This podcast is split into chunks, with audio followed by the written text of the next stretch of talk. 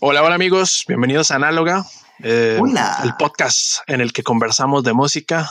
Eh, hoy estamos con don Gabriel Halpern y quien les habla, John Brenes, desde, desde, Santiago y desde Costa Rica respectivamente, para venirles a conversar un poquitito de música que tienen que escuchar en esta cuarentena. ¿Cómo están, Gabriel? muy bien, y es interesante que em, es una versión de nuestro podcast de cuarentena, así que es la versión denominada La Cuare. Y no hay mejor ejemplo de un cumplimiento responsable del distanciamiento social que nosotros, amigo mío. Estamos a miles de kilómetros, así que... Exactamente, exactamente. Em, así que aprendan de esta... Exactamente, aprendan de esta interacción virtual, eh, aprendan que se puede, no aprendan, nada más apliquen que, apliquen que se puede. La verdad es que aprendan eso no toque pretencioso, pero, pero para sonar todavía más pretenciosos los traemos eh, cuatro discos. Gabo, contanos, ¿qué, qué, qué, qué, categorías vamos a, recomendar en esta, en esta sesión de, de análoga? Em, el concepto de este, de este podcast es no hacerlo no más largo que media hora, así que em, la idea es contribuir con la mayor cantidad de información posible, que sea divertido al paso y rápido para salir de estos tiempos de encierro, de distanciamiento social, pero acercarnos, acercar los corazones, ¿no? Entonces eh, decidimos que vamos a cubrir cuatro tipos de piezas artísticas musicales. La primera categoría es un disco nuevo, algo de descubrimiento. Luego, una categoría que se llama diferente, que es algo que se podría pegar a, una, a un gusto un poquito más mainstream o algo que podría gustarnos más comúnmente. Luego, una efeméride, como para hablar de historia. Y finalmente, una sección de culto, amigo John. Muy bien, muy bien. A mí, yo debo decir que mi disco favorito está en esa sección de culto, o por lo menos uno de mis discos favoritos. Spoiler, spoiler. Spoiler alert, sí. No, ya, ya van a ver cuál es y ya nos van a compartir si les parece que, que es realmente un disco de culto y que si merece realmente el, el hype que por lo menos yo profeso hacia, hacia ese disco. Pero bueno, ¿qué tenemos, ¿qué tenemos de primer disco para esta cuarentena? Sí, Porque esta, esta hay, hay, que contextualizarlo. Esta fue una elección, eh, digamos, democrática de cierta forma y nos distribuimos un poco a ver eh, para consensuar qué íbamos a proponer. Y esta primera fue una propuesta que hizo que hizo Gao. Yo paso por la pena decir que no la había escuchado a pesar de que es una banda uh. sumamente conocida. Es una banda que, me gusta bastante. te juzgué Sí, ya muy tarde, muy tarde. Yo sé que hace rato desde que le dije que no lo había escuchado ya me había juzgado, pero eh, ese primer disco del que estamos hablando es el Slow Rush de Tame Impala, un disco relativamente nuevo, eh, una banda que, bueno, está, estamos acostumbrados a que nos dé eh, de qué hablar. y este disco, a mí en lo personal, lo que me llamó la atención es que es como bailable, yo no sé, es como, tiene una base ahí electrónica, pero todo el disco usted quiere estar así como, como bailando. Hay unos sintetizadores muy, muy juguetones eh, que, que, la verdad eh, es muy agradable al oído. Sí, es increíble eh, ver que este álbum fue lanzado el 14 de febrero de este año. Y bueno. Qué lindo. Sí, hermoso. Justo un día muy romántico y en un año que es muy romántico para los que están emparejados y muy poco romántico para los que estamos solteros, porque nos impide juntarnos con nadie. Pero, bueno, realmente también es poco romántico para los que tenemos a, a la pareja lejos, también. No ah, sin duda, sin duda. Y bueno, eh, Temi Pala es, un, es una banda que cada vez es más famosa. Uno cree que toca techo cada vez que lanzan algo nuevo y no es así. Y su último álbum fue el, Currents el año 2015, que fue tremendo hitazo, que no les voy a anticipar, bueno, ya sí les voy a anticipar, es parte de mi selección de los mejores discos de la década, que eso va en el análoga. Pero en fin, este es un álbum que escucha, descubrimos muchos que, que esta era una one-man band de Kevin Parker y mm, es increíble cómo describe muy bien el propio título, el padecimiento de salud mental que tiene este tipo, que con su perfeccionismo y obsesión, y The Slow Rush. Y eso para mí define perfecto todo lo que es el overthinking, el perfeccionismo y la ansiedad que eso apareja, ¿no? El estrés. Y eso es algo que eh, se acomoda perfecto a los tiempos que vivimos, en mi opinión, y más aún con los tiempos de cuarentena en que para mí, por lo menos, los fines de semana son un slow rush constante. Entonces, em, se acomoda perfecto la realidad. Aparte que es un álbum que está lleno de este excentricismo de Kevin. Que uno escucha, si uno lo escucha a la pasada, amigo John, no sé si compartirá, eh, em, simplemente escucha ruido o sintetizadores que se superponen, em, un caos. Pero en realidad, si uno va eh, diseccionando esta pieza, se da cuenta que es un trabajo acabado a fondo de perfeccionismo puro. O sea, es cada coma, cada tono está trabajadísimo por este hombre. Es, eh, yo creo que nadie trabaja más sus canciones que este tipo. Yo creo que por canción de este gallo eh, es el tiempo que se toma una banda en hacer un álbum. claro, claro. Destacar que es un disco muy pop es, mm, como les decía al principio, muy, muy bailable, si se quiere. O sea, por lo menos eh, que, que, es una constante en Tame Impala. Realmente uno está como bailando siempre en los, en los conciertos de Tame Impala, pero este disco en particular es muy bailable, es muy pop. Exactamente. Em, me gusta y destaco musicalmente las líneas de bajo, que ya es una constante. Ah, oh, una de las canciones más famosas de Tame Impala es The Less I Know The Better, que tiene una línea de bajo memorable.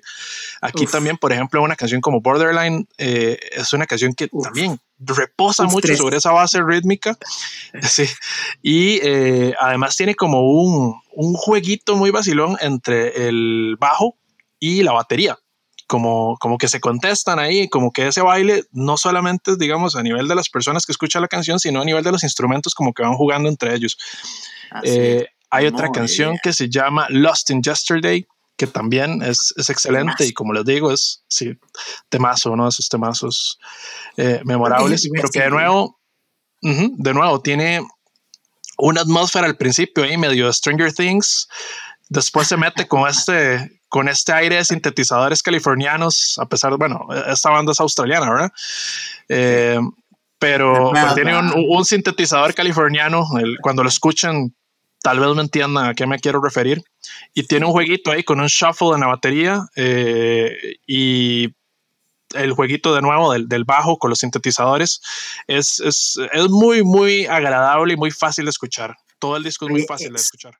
Es increíble cuando lo lanzaron el álbum, eh, Kevin Parker hizo como un, una grabación especial para Spotify, como ah, entre cada canción le hacía una pequeña introducción y con su muy característica voz, well, the next song is, y que suena como si estuviese en un cóctel de drogas, pero en realidad no lo está. En, en, realidad es como un descanso en su propia, en su propia, no voy a decir locura, que es muy mala palabra, pero en su propia particularidad.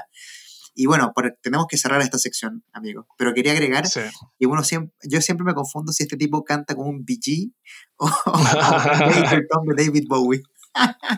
sí, sí, sí, puede ser como un, un híbrido. Spoiler alert. Un híbrido. Ah, eh, pero, pero sí, sí, no. 4 de 5 en Guardian y muy buena. Sí, sí, no, una excelente, una excelente escogencia para, para esto y en serio, escúchenlo. Eh, no, no tenemos ninguna duda de que por lo menos van a disfrutar escuchando esta, esta obra, eh, la obra más eh, reciente de Tame Impala.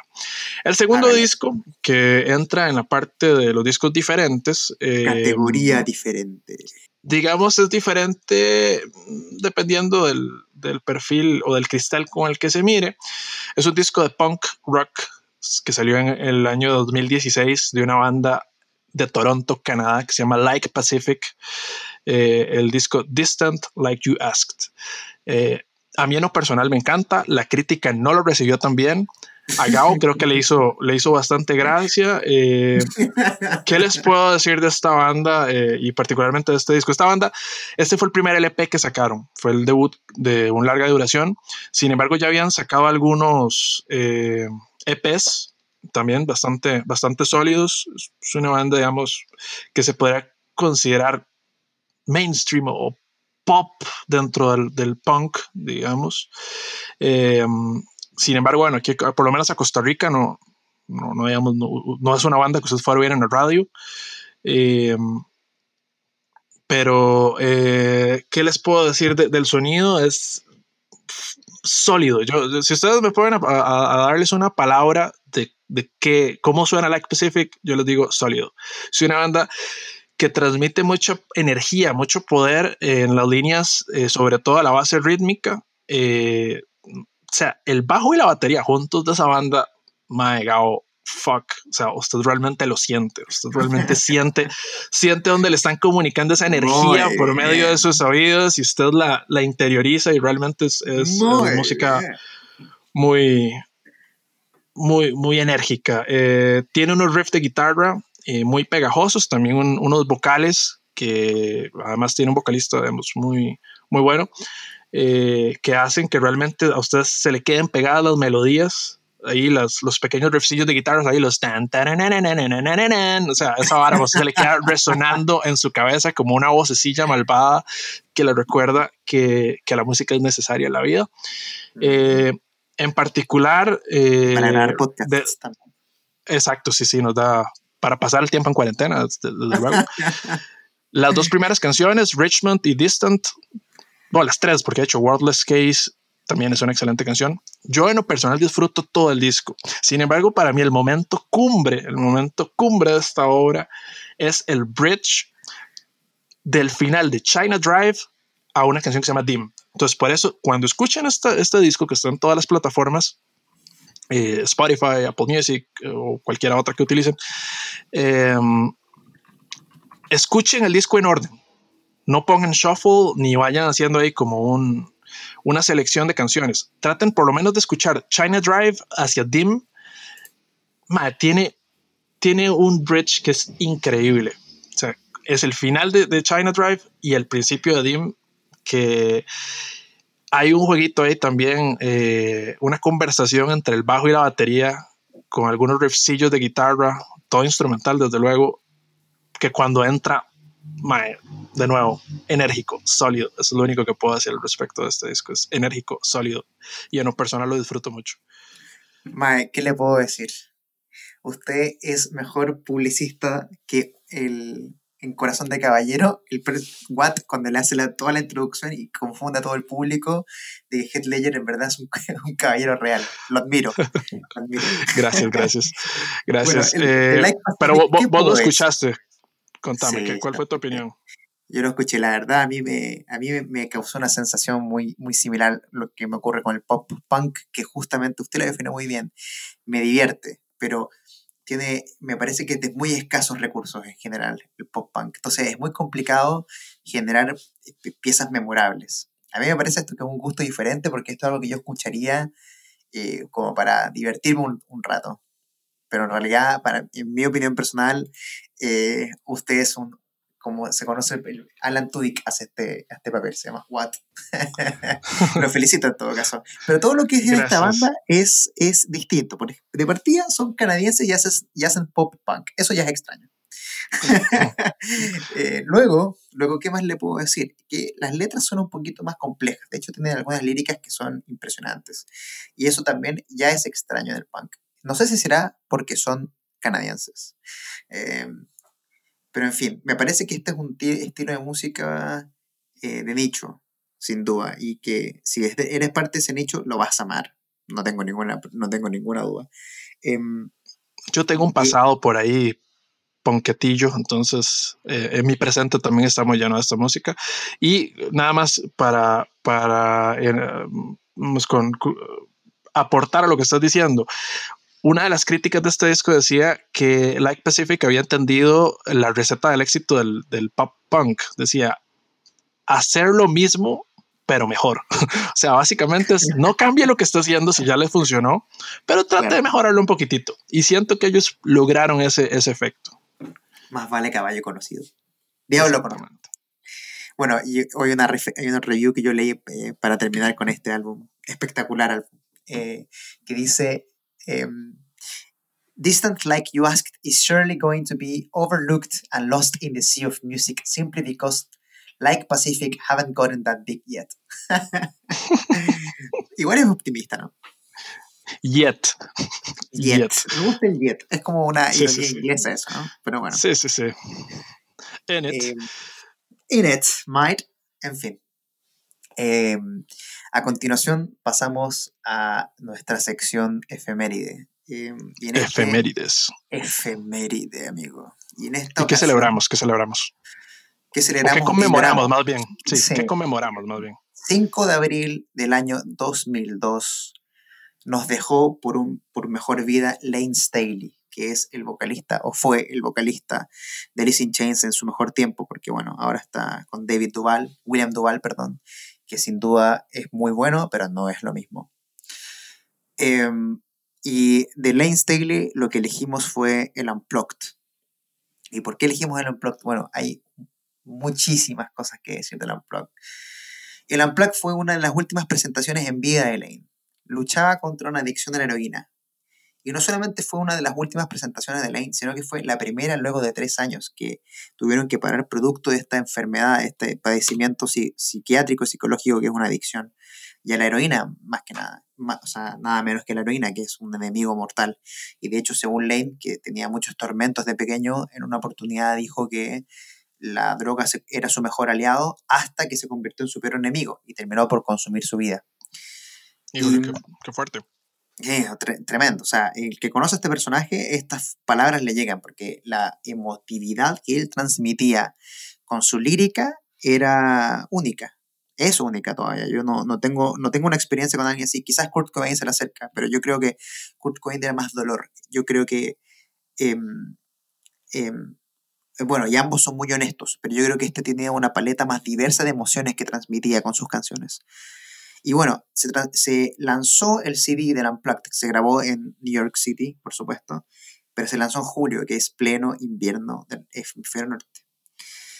Y este álbum es la, no es nada más que, en mi opinión, la epítome del grunge en su máxima y negativa expresión. Es increíble. O sea, yo que me declaro un fanático, fanático del grunge, este álbum para mí es la cúspide. O sea, el que le gusta este tipo de música, este es su álbum. Y para conmemorar a un genio del género, ídolo máximo, esta es la fecha para hacerlo. Y considerando que estamos todos encerrados por pandemia, esta no hay mejor eh, opción. Y hablando un poquito este disco, perdón, eh, el, es del año 96, si no estoy equivocado. 30 de julio de 1996, pero fue grabado en abril. Se esperaron hasta el pleno invierno para lanzarlo. Ok, ok. Sí, eso también nos habla mucho del contexto también del, del, grunge en general, porque es en, los plenos noventas. O sea, ahí el grunge era el fenómeno musical del momento. Estamos hablando de un contexto en el que había bandas como Alice in Chains, eh, bueno, Kurt ya había muerto, eh, Kurt Cobain, por ende Nirvana ya, ya, ya digamos, ya era un, un recuerdo. Ya de hecho para esa época eh, Dave Grohl está grabando el primer disco de, de Foo Fighters, o más bien ya grabó el primer disco de Foo Fighters, si no estoy equivocado, del 95. Eh, pero estamos hablando también de otras bandas enormes como Pearl Jam, eh, bueno, Temple of the Dog, no sé si ya, ya para entonces habían reunido a tocar esa super banda. Soundgarden, en fin, o sea, es un, un, una oleada de bandas que hicieron este movimiento del grunge, eh, sobre todo en la costa oeste de Estados Unidos, ¿cierto? Seattle fue uno de sus, de sus eh, puntos más, eh, más importantes. Sí, em, sin duda. Y, y, luego de esta presentación ya casi no hubo más de Lane con Alice in Chains. Así que imagínense lo que significó para los consumidores de esta música esta presentación. Em, porque el grunge está impregnado de negativo, de, de, eh, postmodernismo, de, de, crisis existenciales, de esta primera generación sin guerras, ¿no? Que eh, no le faltó nada, pero a la vez le empezó a faltar todo. Y en esta última presentación que uno ve a Lane pálido, media sonrisa, anteojos que ocultan sus oscuros ojos, mangas largas que ocultan sus heridas de los pinchazos, pero aún así ver em, que entre medio de estos zarpazos de violencia, energía, eh, las bromas que se echaba con su mejor amigo Jerry Cantrell, es, eh, es hermoso, es realmente hermoso ver cómo em, esta presentación en Nueva York fue un completo oasis en la vida de Lane, porque todo lo que fue antes y después fue oscuridad. Y eh, sin decir que está lleno de humor y hasta Jerry se intoxicó con comida esa noche, entonces es muy divertido. Y cuando termina, uno escucha que termina la grabación y, Lane dice, me gustaría abrazarlos a todos. Y en realidad, eh, a mí me hubiese gustado abrazarlos de vuelta en ese momento. Claro. Y nada, para finalizar, uno escucha un último comentario, porque estamos sobre la hora, me parece. O sea, o, ya he hablado demasiado. Em, no, no, no.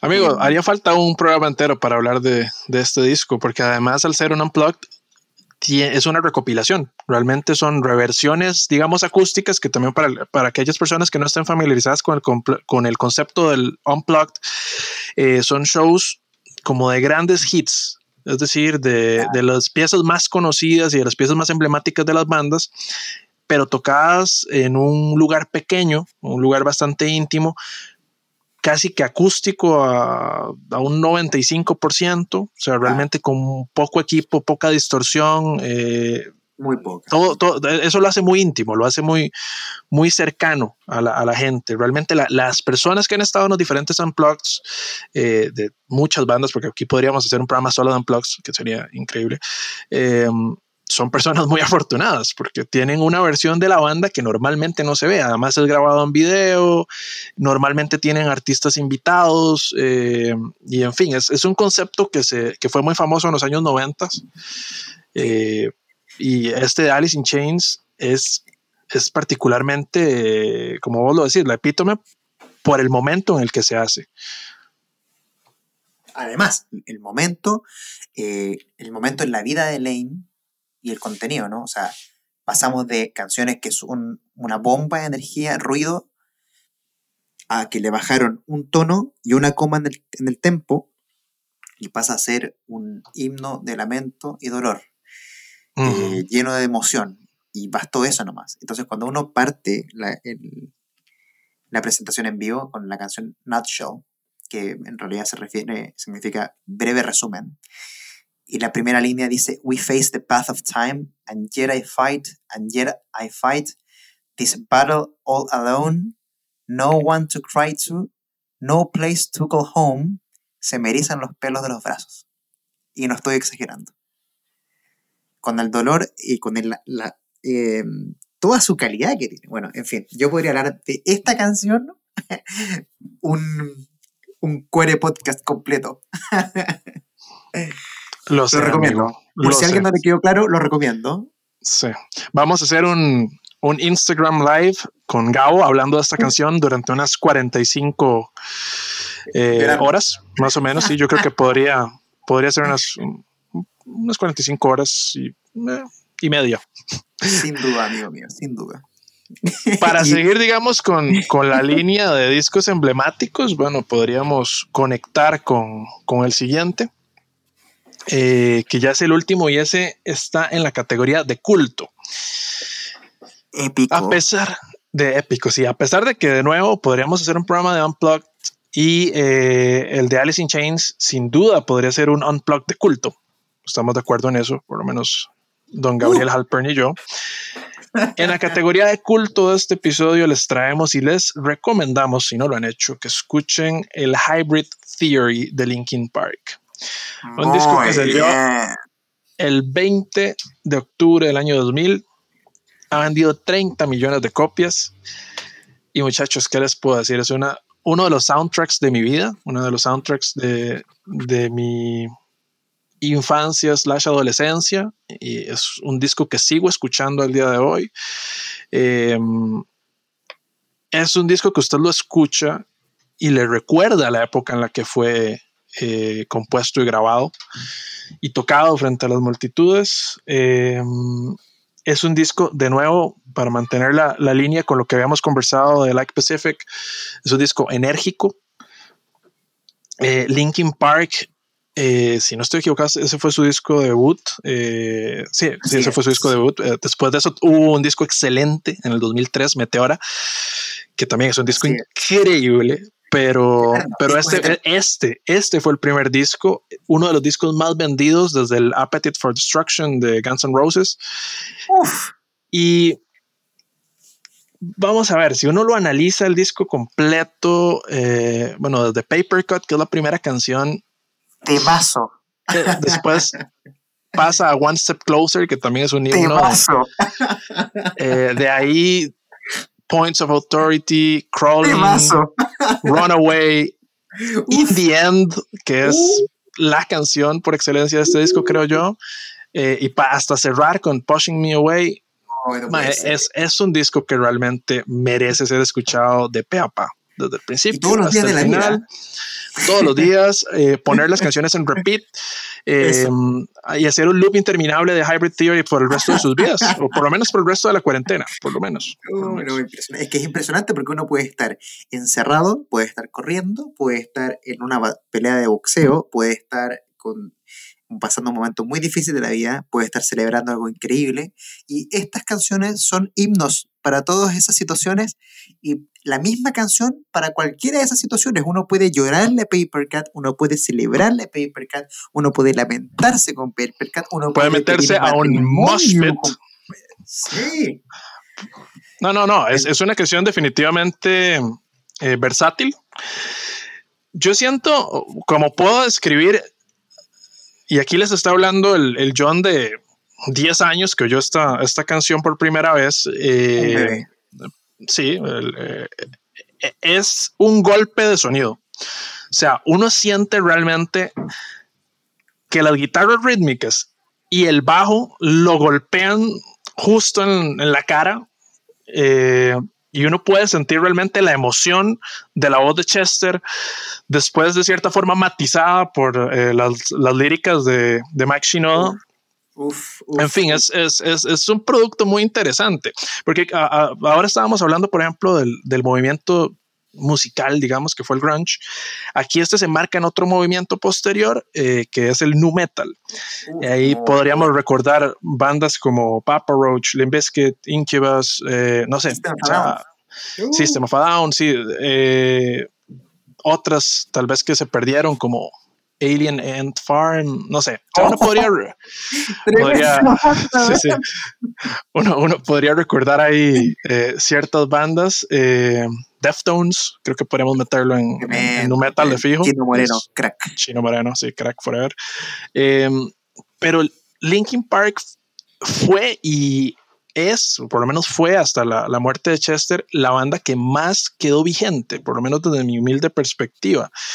Eh, y eso yo lo veo desde ciertas perspectivas. Pero hablando, sí, eh, hablando desde, el, desde el, nombre del álbum, el hecho de que se llame hybrid theory o teoría híbrida, eh, puede obedecer a varias cosas. Uno, la mezcla como del rock, del metal, eh, con el rap, con, la línea, las líneas de rap, la lírica que tiraba Max Shinoda, así también como el sonido, digamos, la distorsión, la fuerza de las guitarras, del bajo, de la batería, con eh, un DJ. O sea, los más tenían un DJ ahí.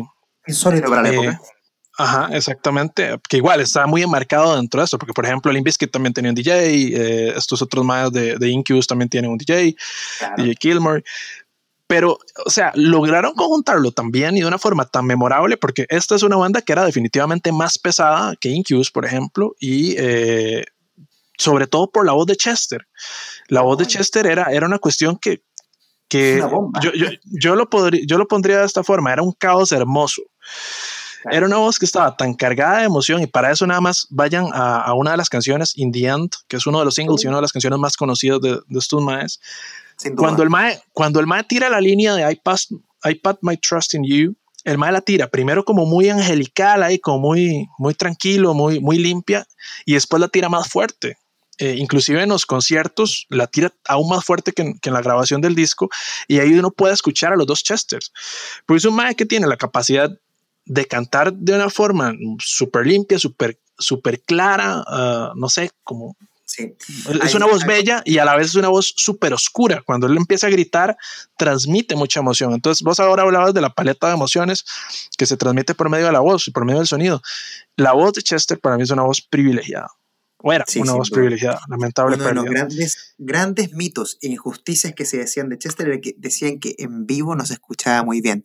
Y yo personalmente en un festival maquinaria en Santiago de Chile hace 10 años, los vi, pude ver en vivo y comprobé que era una em, mentira absoluta, una herejía a la deidad musical que corresponde y a esta pieza musical que es el Hybrid Theory, que lo hemos calificado con John como un álbum absoluto, eterno. Absoluto, exacto. Para cerrar con este álbum. Sí, para cerrar con este álbum, eh, probablemente el, hecho de tener a Mike Shinoda y tener estas, eh, estos, estas líneas de rap, ahí esas rimas que tiraba el Mae, eh, y como que hicieron más potable la música y abrieron los horizontes de la gente que escuchaba Linkin Park, porque es música muy pesada para lo mainstream que fue. Yo me acuerdo, como anécdota para cerrar esta, este capítulo, que a mí mi mamá no me dejaba ver el video de Faint, que es del disco siguiente, pero mi mamá me lo quitaba, porque cuando empezaba, cuando empezaba el a gritar, mi mamá decía, que está oyendo? Y me llegaba y me lo quitaba. Entonces, oh, eh, pero definitivamente esto de, de tener esa mezcla de hip hop con, o, de rap con, con rock fue una de las cosas que les permitió llegar a más gente. Pero bueno, cerramos entonces. Tienen que escuchar, por lo menos es nuestra recomendación, sí o sí, Slow Rush de Tame Impala, eh, Distant Like You Asked de Like Pacific, el Unplugged, el MTV Unplugged de Alice in Chains y el disco de culto de la noche, el Hybrid Theory de Linkin Park. Así que, don Gabriel, muchas gracias por compartir esta selección tan, tan bella desde mi punto de vista. Eh, extraordinario, Vamos a hacer y compartir las listas con los cuatro discos en Spotify y en Apple Music para, para que las puedan acceder. Y vamos a colgar. Y, vamos a colgar también los, los enlaces en las descripciones de redes sociales. compartan el podcast, eh, déjenos sus comentarios, déjenos saber qué opinan de la selección que hicimos y nos estamos escuchando. Pura vida. Nos vemos una próxima vez. Pura vida. Nos vemos. Chao, chicos.